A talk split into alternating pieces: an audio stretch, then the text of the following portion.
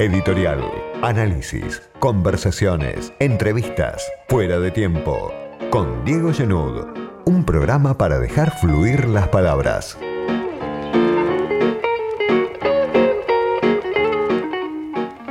Llegan las imágenes de lo que está pasando en otros lugares del mundo con la pandemia, llegan las noticias y sobre todo llegan los números en esta cuenta global que hacemos cada día del número de contagios, del número de muertos, del número de personas que pierden su empleo. Y Estados Unidos es hoy uno de los epicentros de la pandemia. Hay 1.200.000 contagiados aproximadamente, hay 75.000 muertos en Estados Unidos en estos dos meses y medio aproximadamente desde que se conoció el primer caso de COVID-19 y hay ya 33 millones de personas que pidieron el seguro de desempleo, con lo cual la destrucción de empleo en Estados Unidos es incalculable, pero no sabemos mucho más que eso. Conocemos las cifras, vemos algunas imágenes y para charlar esta tarde tenemos un entrevistado de lujo, politólogo, periodista, crítico cultural, historiador, autor de varios libros. Entre ellos un libro que está en camino y que tiene que ver con la Argentina. Está David Riff escuchándonos desde Nueva York. ¿Cómo estás, David? Buenas tardes. Buenas tardes. Bueno, lo primero para preguntarte es, ¿cuál es la sensación, cómo describirías hoy la sensación general eh, en Nueva York o en Estados Unidos eh, ya con la pandemia muy avanzada y con, esta situación que golpea a nivel sanitario, pero también golpea obviamente la vida cotidiana, la economía de Estados Unidos. Sí, bueno, pero la, la, pandemia es un, una tragedia y un miedo. Todos tienen creo que debe ser la misma cosa acá en todos los países, pero eh, es curioso en este momento porque eh, Nueva York ah, fue el epicentro de la pandemia en los Estados Unidos, pero ahora las cosas van un poco mejor aquí. Hemos pasado hemos, eh, el punto crítico. Eh, hay mucho menos muerte, uh, muerte, muertes. Las, bueno, los clínicos son más o menos en un estado correcto y no en un estado de crisis, pero en contra la, la, la, el, el, el, país va muy mal. Claro. El punto de vista de, por ejemplo, en este momento más o menos dos uh, dos mil personas uh, mueren cada día aquí y vamos a lograr, lograr entre comillas, eh, 100 mil muertos antes del fin del mes. ¿eh? Y, pero hace dos semanas uno hubiera podido decir que la, la mayoría de, de, de, los fallecimientos fueron en Nueva York, New Jersey, es decir, el, gran New York, como uh, ustedes dicen, la, el gran Buenos Aires. Em, y ahora hay, bueno, es 5% de, de, los muertos vienen de, de aquí, 10 al, más alto.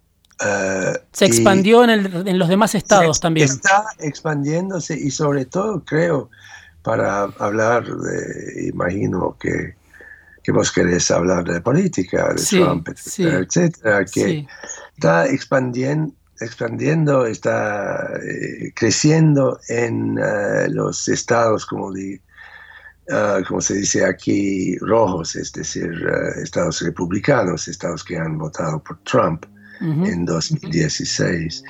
Y, y bueno, en este momento hay una, digamos, una, lucha uh, contra la pandemia y hay una lucha política entre Trump y sus opositores. Sí, Hoy está Trump eh, con riesgo de perder esta elección que se suponía que, la tenía ganada. ¿Cómo lo ves a eso? ¿Todavía es un proceso abierto? ¿Lo puede revertir? ¿Quién sabe? Es imposible saber. Eh, en este momento, eh, bueno, eh, menos lo que puedo decir, ah, bueno, con una, cierta confianza, es que Trump ha perdido mucho durante la crisis, porque yo no creo que salvo el, digamos, el 20% de, de, personas que, que, apoyan a él, no importa las circunstancias. Sí. Eh, bueno, la gran mayoría del país piensa que, que no ha hecho un buen trabajo. Entonces es una una oportunidad para Biden. Sí. Pero Biden es un, un candidato bastante débil. Y, ah, y, entonces uno podría decir que no es el asunto no es quién va a ganar, pero quién va a perder. perder. Ah, es decir, que son todos los candidatos bastantes David. bueno, sin fuerza, digamos. Sí, pero hoy se puede decir que ya están volviendo a la normalidad en Estados Unidos desde el punto de vista de la vida cotidiana, de la economía. Bueno, hay muchos. Las personas no pueden eh, tolerar eh, la, la, más que dos meses de de, vida completamente, ah, bueno, eh, inexistente, casi inexistente. la, la, burguesía norteamericana está en, colectivamente en su casa. Bueno, la vida de los pobres es otra cosa. Pero, no sé, creo que tan que puedo seguir lo que sucede en este momento en Argentina, ustedes en principio no van a, el, punto crítico de la pandemia va a estar en junio, en el invierno. Sí. Pero ahora ustedes hablan, o Alberto Fernández en su gobierno habla de abrir, de, modificar la cuarentena y de porque la, gente no puede soportar este... Tanto tiempo. Ah, este nivel de, durante, de, isolación durante un tiempo uh, largo. Ah, y, creo que aquí, bueno, sí, en Georgia, en muchos estados de los Estados Unidos, em, abren, pero vamos a ver. Hay, hay, nadie sabe, pero los científicos son por mayoría convencidos que, es un desastre o que será un desastre. Estoy hablando con David Riff, que es politólogo, periodista, historiador y está en Nueva York. Y quería preguntarte también cómo explicás, cómo te explicás o cómo interpretás vos la popularidad en este contexto de eh, Andrew Cuomo, ¿no? que es el, gobernador de, Nueva York, y también teniendo en cuenta que, es el epicentro, o ha sido el epicentro, como vos decías, con alrededor de 25.000 muertos, la ciudad. Eh, ¿Cómo se explica esa popularidad de este, de este líder que, que, volvió a la política y volvió a la popularidad en este momento, no? Sí, porque Sí, vos tenés razón, porque antes de la, de la pandemia no era tan, digamos, uh, querido por, uh, ni por la, los ciudadanos del estado de Nueva York, ni por el, eh, y desconocido uh, por el en el resto del país, afuera, bien, por supuesto, de, de la, la, región neoyorquina. Em, en este momento creo que es el anti-Trump. Eh, eh, representa todo ah, que es ah, opuesto a Trump. Es decir, es un tipo que habla con fuerza, pero también con realismo, con inteligencia, sin fanatismo, ah, enojado gran parte del tiempo, pero es un la, la, los, norteamericanos son enojados en este momento.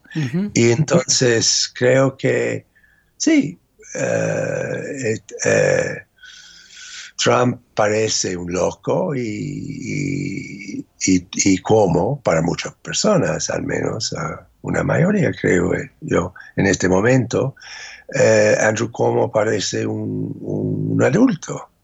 Habla honestamente, no, no, hay misticismo o, o una voluntad bastante increíble en el sentido eh, estrecho de la palabra, de inventar soluciones mágicas, etcétera, etcétera, como lo hace Trump con hidrocloroquine, con, con Clorox, con no sé qué. Trump pasa de, locura en locura en este momento. Y pasó de, minimizar, ¿no? Obviamente. Estados Unidos. Eh, perdón. Perdón, no. Eh, en los Estados Unidos hemos tenido presidentes muy malos, como en el siglo XIX James Buchanan, que en un sentido permitió nuestra guerra civil. Ah, yo, por decir el menos, ah, para decir el menos, no soy un admirador de George W. Bush, pero no hemos tenido un presidente loco. Eh, vivimos en una en el, yo, yo me hace pensar de, la novela de Robastos, Yo el Supremo. Sí. Eh, es increíble. Alguien parecido a Stroessner. Eh, un poco a Stroessner, menos inteligente que Stroessner. Más poderoso y menos inteligente. Ahora, eh, David, leí alguna entrevista que te hicieron hace no tanto que decías yo ya era pesimista cuando nací, teniendo en cuenta ese antecedente tuyo de que eras pesimista desde el momento en que naciste. ¿Cómo pensás que, puede evolucionar eh, la política, la economía, los que toman las decisiones, lo que se denomina el sistema? Algunos hablan de más desigualdad, otros dicen un regreso importante del papel del Estado, ¿no? Hay, eh, Ambos, creo. Claro, hay pronósticos eh, antagónicos. ¿Cuál es tu opinión sobre lo que viene? los dos pronósticos no son ah, incompatibles. Vamos a tener más desigualdad, es claro, porque vamos a tener mucho más pobreza, eh, como en todas partes del mundo. Pero cómo ah, saber qué hacer después será la gran cuestión, el gran asunto. Trump para mí es un incompetente, entonces para mí si gana, si, si él uh, gana, uh, gana, él va a arruinar más. Sí. Pero bueno, los Estados Unidos es un, es un país muy, muy rico, muy desequilibrado en este momento, pero pero rico. Y si quieren, por ejemplo, ah, si quieren gastar sobre la, la, reducción de la pobreza, la, la cantidad de, de, dinero que gastamos cada año en, el, ah, en, en, la seguridad, la CIA, el ejército, la marina de guerra, sí. bueno, van a poder... Ah, cambiar bastantes cosas. También, pero no sabemos, por ejemplo, si uno piensa a, México y en un sentido los destinos de los Estados Unidos y México son, no pueden separarlos. Es posible que todo se arruina en México, se arruine en México, pero también es posible que muchas industrias norteamericanas de China, empresas norteamericanas, regresen de desde China y, eh, ah, y, que, que, vayan a establecerse en México, porque lo que hemos entendido es que el supply chain, el dependerse de, para todo de China es un desastre. No hay que, eh, obviamente Trump trata de, servirse de la, de la ira contra China en el país para, para, garantizar su reelección. Pero hay razones para enojarse con los chinos. Eh, Seguro. Han, ocultado mucho. David, te hago, te hago una última pregunta, me estoy quedando ya sin tiempo, pero mm. este, sos un especialista también en, migraciones, ¿no? Y teniendo en cuenta el tipo de ciudad que es Nueva York, ¿puede haber algún cambio en lo que tiene que ver con los flujos migratorios a partir de lo, de lo que pasó con la pandemia, de lo que está pasando con la pandemia? Eh, ¿Es temprano para pensarlo? ¿Crees que puede haber algún impacto? Sí, va a impactar todo, pero la pandemia va a impactar todo, punto final. Y hay razones uh, afuera de mi pesimismo vertebral de, de, de, ser pesimista. Por ejemplo, todas las grandes ciudades del mundo dependen del turismo. Buenos Aires, Totalmente, totalmente. Y, de la restauración, y, etcétera, etcétera. Pero el turismo en el año que viene va a estar casi imposible. Y sobre todo el turismo de, grande. Eh, vamos a regresar, digamos, al turismo de los 50, algo de, de, de los selectos de cada país. Y creo que y en este contexto, las presiones para uh, más migración sí. Están uh, más alto, pero también las fronteras son más cerradas en este momento. En Europa, no sé qué va a suceder en la Argentina, van a muchos más personas de los países andianos van a venir, no sé, pero seguramente las presiones van, bueno, van a, a, crecer, digamos. Y, no sé, vamos a, creo que en, este momento pocos llegan a entrar en... En los Estados Unidos. En contra, en, si hablamos de, poblaciones de migrantes, creo que en las grandes ciudades, sobre todo en Nueva York, en Boston, hay mucha simpatía, porque son ellos que hacen los, digamos, los, los, trabajos duros. En la calle, trabajan en, en las tiendas de alimentación, uh, etcétera, limpian los hospitales. Y a menos en Nueva York hay mucha simpatía para ellos. Y, entonces hay una, digamos, una divergencia uh, radical entre lo que sucede, lo que se sucede en las fronteras y adentro del país. Lo último que te pregunto y te pido que le cuentes a la audiencia es sobre tu libro sobre Argentina, que es un país que conoces mucho, venías seguido hasta antes de que apareciera el COVID-19. Estás trabajando en un ensayo sobre Argentina. ¿Podés contar algo? ¿En qué consiste? es, un, libro de, preguntas, un libro sobre la, digamos, la, la, yo diría la tragedia argentina es suponerse o los mejores o los peores. Bueno, interesante que, que alguien este, en Estados Unidos, este, con tu trayectoria, esté tratando de descifrar ese enigma que desde acá muchos todavía...